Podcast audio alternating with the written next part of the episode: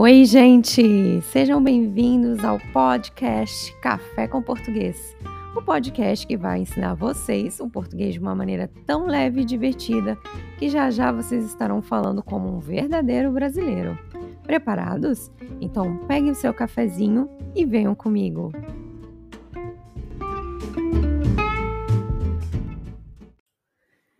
No episódio de hoje, eu vou falar para você de três séries brasileiras para você assistir nessas férias de fim de ano e, ao mesmo tempo, praticar o português e conhecer um pouco mais do Brasil. Primeiramente, você já ouviu falar do Learn Languages with Netflix? É uma ferramenta maravilhosa do Google Chrome que foi criada para ajudar pessoas do mundo inteiro a aprender e a praticar vários idiomas. Funciona assim: você pode assistir a séries ou filmes disponíveis no seu país com o áudio original e com duas legendas ao mesmo tempo. Por exemplo, áudio e uma das legendas em português e mais a legenda na sua língua materna, para você realmente entender o que está sendo dito. Detalhe: você pode clicar em cima de uma palavra da legenda que você não sabe o significado e aparecerá o que essa palavra quer dizer, como se fosse um dicionário online. Não é incrível? Para ter essa ferramenta, basta você abrir o, abrir o Google Chrome no seu computador, ir na página do Google, digitar na parte de busca Learn Reactor e baixar o programa. Depois disso, Toda vez que você abrir a sua conta do Netflix no seu computador, também pelo Google Chrome, essa ferramenta já vai aparecer lá automaticamente. Caso você tenha alguma dúvida de como usar o Language Reactor, porque talvez não seja tão fácil assim entender como usar apenas ouvindo as minhas instruções, eu recomendo que você pesquise no YouTube por um vídeo que ajudará você a entender um pouco melhor como fazer o que eu expliquei. Agora vamos para as séries que eu gostaria de indicar para você.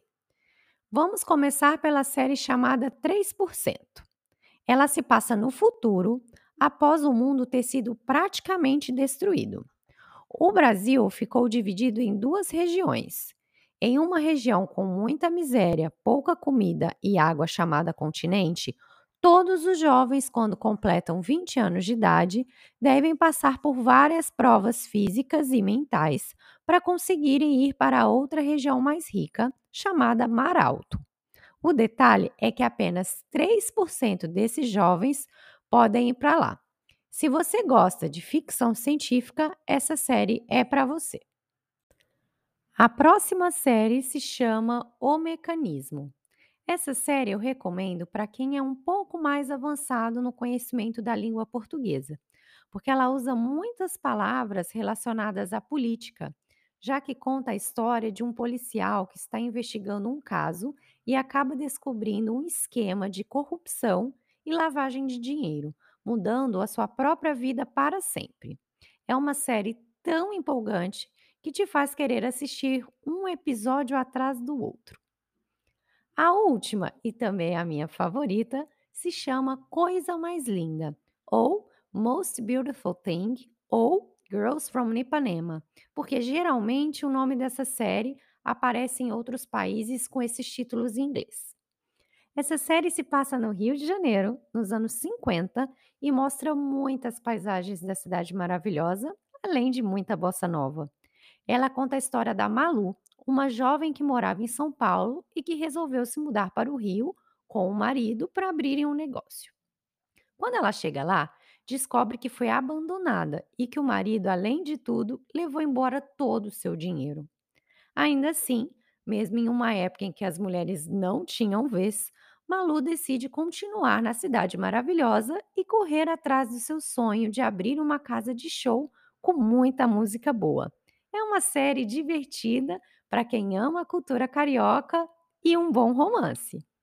Bom, eu espero que você tenha gostado das dicas de séries desse episódio e que já tenha ficado animado para assistir alguma delas.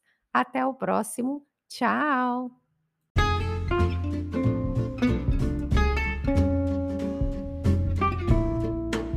Quer aprender e praticar o português um pouco mais e ainda melhor? Entre na minha página no Patreon. Lá você vai encontrar a transcrição de todos os episódios, além de exercícios e áudios extras. O link está aqui nos comentários desse episódio. Te vejo lá!